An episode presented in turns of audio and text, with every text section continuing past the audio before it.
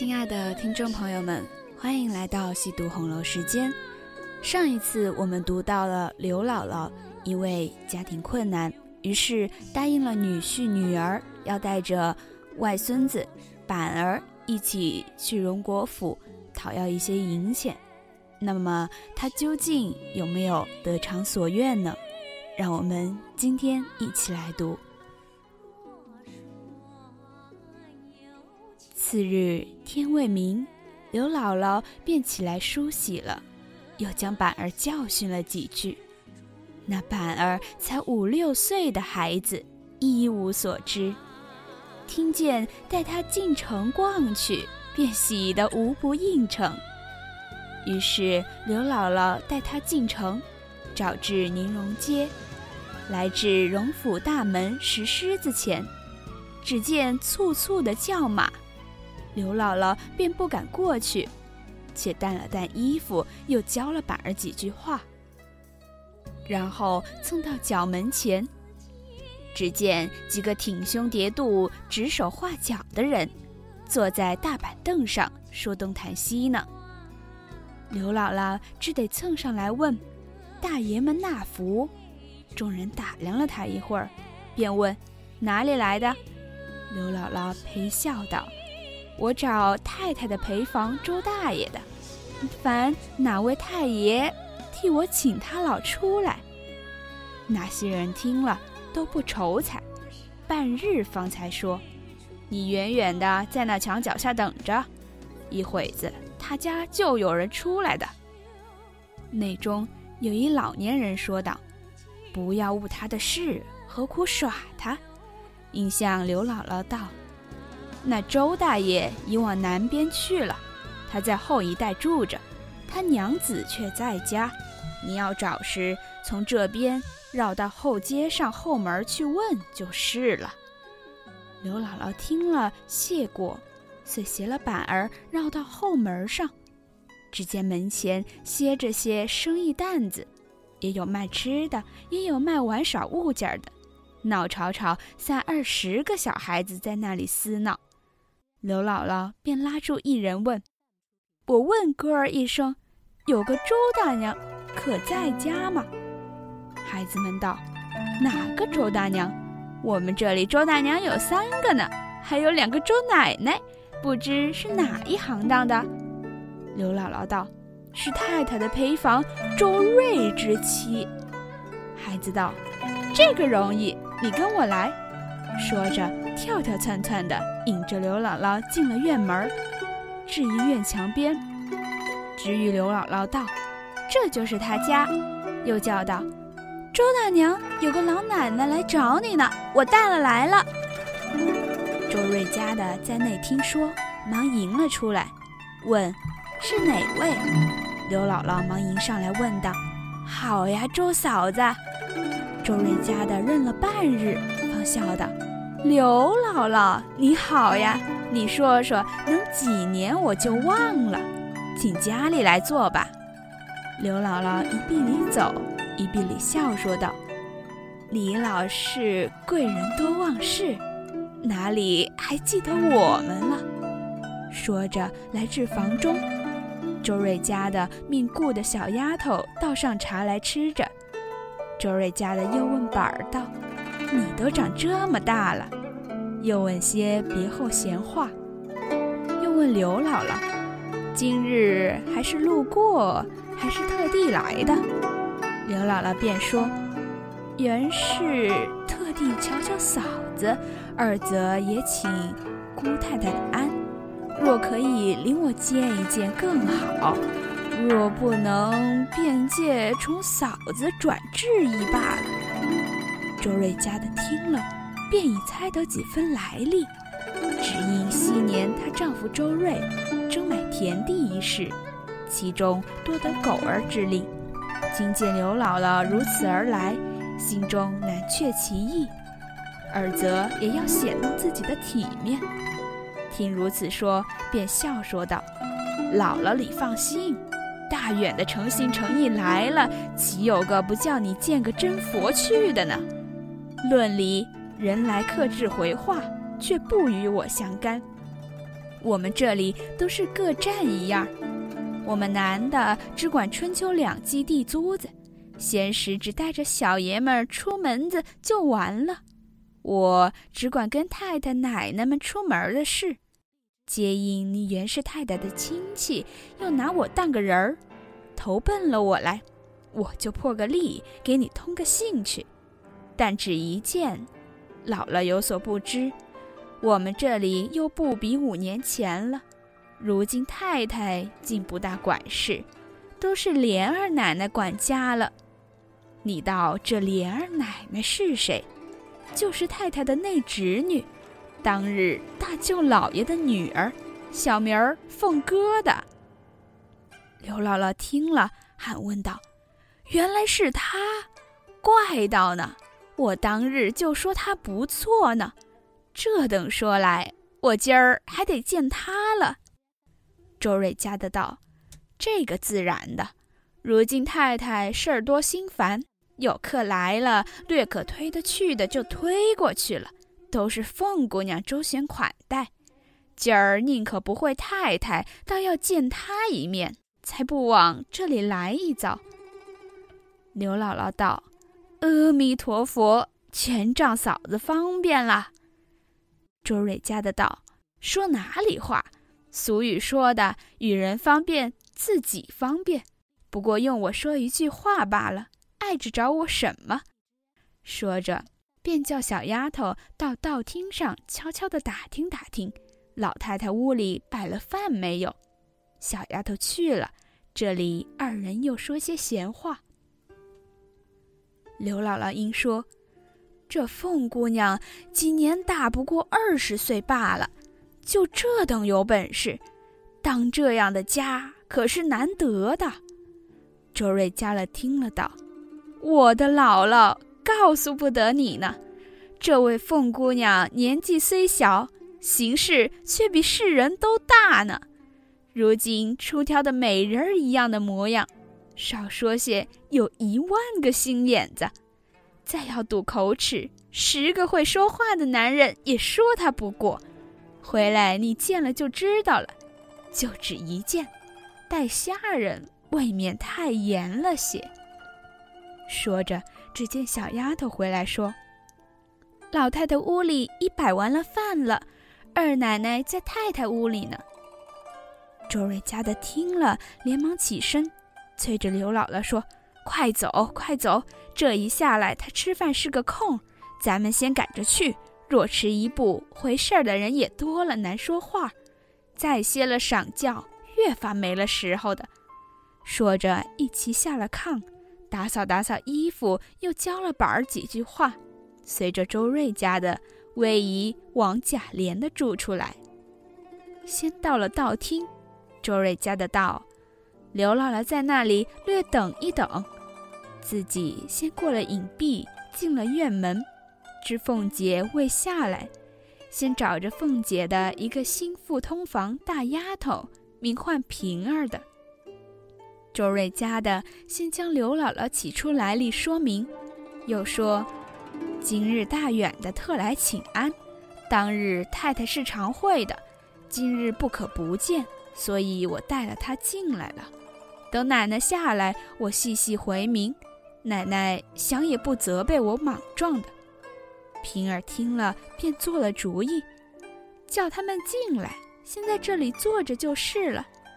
周瑞家的听了，方出去引他两个进入院内，上了正房台基，小丫头打起猩红粘帘，方入堂屋，只闻一阵香扑了脸来。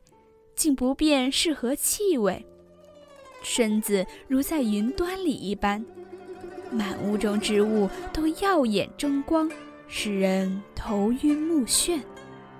刘姥姥此时唯点头咂嘴念佛而已。于是来至东边这间屋内，乃是贾琏的女儿大姐儿睡觉之所。平儿站在炕沿边，打量了刘姥姥两眼。只得问个好让座。刘姥姥见平儿遍身绫罗，插金戴银，花容月貌的，便当是凤姐儿了，才带叫姑奶奶。忽见周瑞家的称她是平姑娘，又见平儿赶着周瑞家的称周大娘，方知是个有些体面的丫头子。于是让刘姥姥和板儿上了炕，平儿和周瑞家的对面坐在炕沿上，小丫头子们斟了茶来吃茶。刘姥姥只听见咯当咯当的响声，大有似乎打罗柜筛面的一般，不免东瞧西望的。忽见堂屋中柱子上挂着一个匣子，底下又坠着一个秤砣般一物。却不住地乱晃，刘姥姥心中想着：“这是什么爱物儿？有啥用呢？”正呆时，只听得“当”的一响，犹如金钟铜磬一般，不妨他唬得一眨眼。接着又是一连八九下，方欲问时，只见小丫头子们齐乱跑，说：“奶奶下来了。”周瑞家的与平儿忙起身。命刘姥姥，只管等着，是时候我们来请你呢。说着，都迎出去了。刘姥姥只屏声侧耳默后，只听远远有人笑声，约有一二十妇人，衣裙稀疏，渐入堂屋，往那边屋内去了。又见两三个妇人，都捧着大漆捧盒，进这边来等候。听得那边说了声摆饭，渐渐的人才散出，只有伺候端菜的几个人。半日鸦雀不闻之后，忽见二人抬了一张炕桌来，放在这边炕上，桌上碗盘森列，仍是满满的鱼肉在内，不过略动了几样。板儿一见了，便吵着要肉吃。刘姥姥一巴掌打了他去，忽见周瑞家的笑嘻嘻走过来，招手儿叫他。刘姥姥会意，于是携了板儿下炕至堂屋中。周瑞家的又和他叽咕了一会儿，翻过了这边屋里来。只见门外赞桐钩上悬着大红撒花软帘，南窗下是炕，炕上大红毡条。靠东边板壁立着一个锁子紧靠背与一个银枕，铺着金星绿闪缎大坐褥，旁边有银拓盒。那凤姐儿家常戴着秋板雕鼠招金套，围着攒珠乐子，穿着桃红三花袄，实心缂丝灰鼠披风，大红羊皱银鼠皮裙。粉光之艳，端端正正坐在那里，手内拿着小铜火柱儿拨手炉内的灰。平儿站在炕沿边，捧着小小的一个田七茶盘，盘内一个小盖钟。凤姐也不接茶，也不抬头，只管拨手炉内的灰，慢慢的问道：“怎么还不请进来？”一面说，一面抬身要茶时，只见周瑞家的已带了两个人在地下站着呢。这才忙欲起身，犹未起身时，满面春风的问好，又嗔着周瑞家的怎么不早说。刘姥姥在地下已是拜了数拜，问姑奶奶安。凤姐忙说：“周姐姐，快些扶起来。”别拜吧，请坐。我年轻不大认得，可也不知是什么辈数，不敢称呼。周瑞家的忙回道：“这就是我才回的那刘姥姥了。”凤姐点头，刘姥姥已在炕沿上坐下了，板儿便躲在背后，百般的哄她出来作揖，她死也不肯。凤姐儿笑道。亲戚们不大走动，都疏远了。知道的呢，说你们气厌我们，不肯常来；不知道的那起小人，还只当我们眼里没人似的。刘姥姥忙念佛道：“我们家道艰难，走不起，来了这里，没得给姑奶奶打嘴，就是管家爷爷们看着也不像。凤姐儿笑道：“这话没得叫人恶心，不过借赖着祖父虚名，做个穷官儿，谁家有什么？不过是个旧日的空架子。俗语说，朝廷还有三门子穷亲戚，何况你我？”说着，又问周瑞家的回了太太没有。周瑞家的道：“如今得奶奶的示下。”凤姐儿道：“你去瞧瞧。”要是有人有事儿就罢，得闲儿呢就回，看怎么说。周瑞家的答应着去了。这里凤姐叫人抓些果子与宝儿吃，刚问些闲话时，就有家下许多媳妇管事的来回话。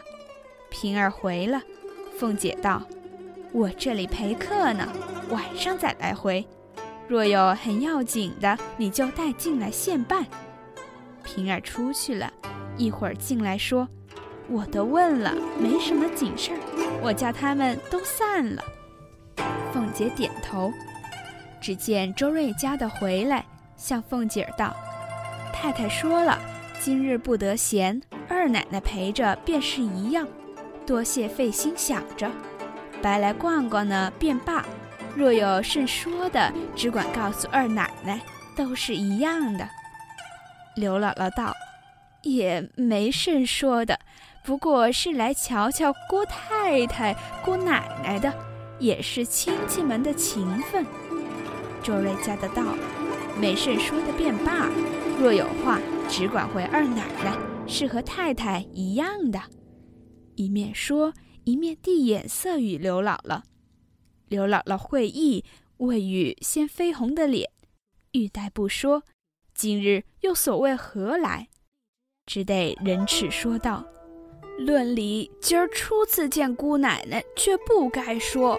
只是大远的奔了你老这里来，也少不得说了。”刚说到这里，只听二门上小厮们回说：“东府的小大爷进来了。”凤姐忙指刘姥姥。不必说了，一面便问：“你荣大爷在哪里呢？”只听一路靴子脚响，进来了一个十七八岁的少年，面目清秀，身材俊俏，青裘宝带，美服华冠。刘姥姥此时坐不是，立不是，藏没处藏。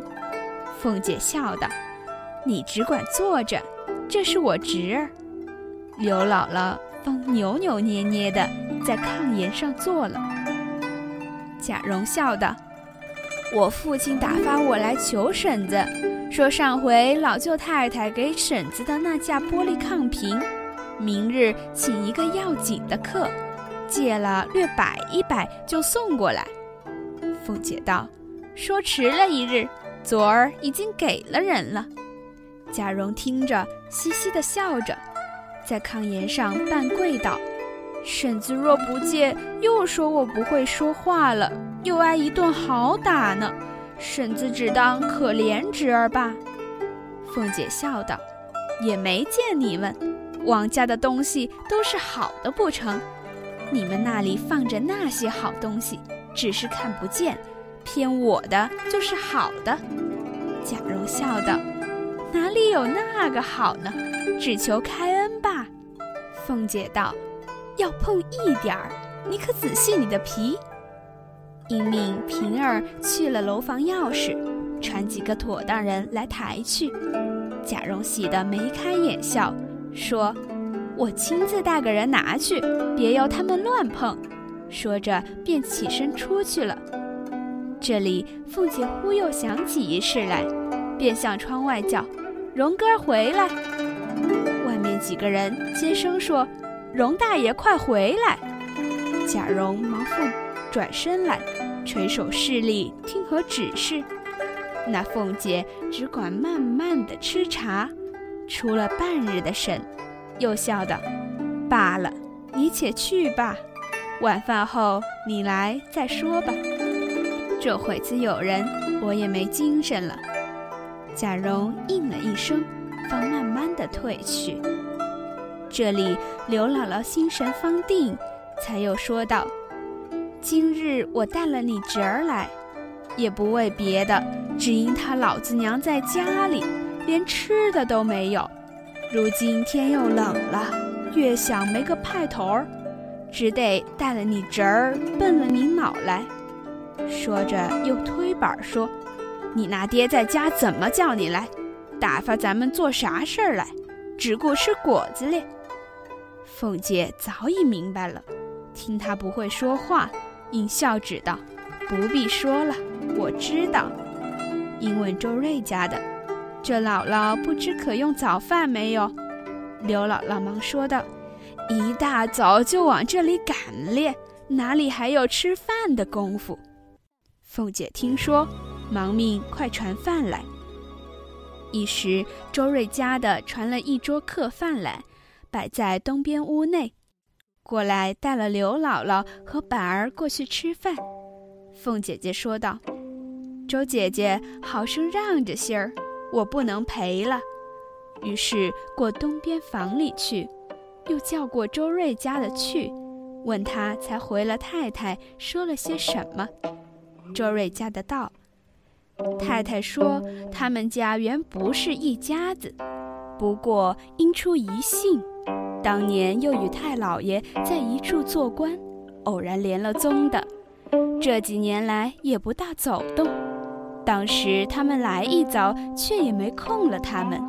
今儿既来了瞧瞧我们，是他的好意，也不可减慢了他。便是有什么说的，叫奶奶裁夺就是了。”凤姐听了，说道：“我说呢，既是一家子，我如何连影儿也不知道？”说话时，刘姥姥已吃毕了饭，拉了板儿过来，舔舌咂嘴的道谢。凤姐笑道：“且请坐下，听我告诉你老人家，方才的意思我已知道了。若论亲戚之间，原该不等上门来，就该有照应才是。”但如今家内杂事太烦，太太见上了年纪，一时想不到也是有的。况是我近来接着管些事儿，都不大知道这些亲戚们。二则外头看着这里轰轰烈烈，殊不知大有大的艰难去处，说与人也未必信吧。今儿你既然老远的来了，又是头一次见我张口，怎好叫你空回去呢？可巧昨儿太太给我的丫头们做衣裳的二十两银子，我还没动呢。你若不嫌少，就暂且先拿去了吧。那刘姥姥先听见告艰难，知道是没有，心里便突突的。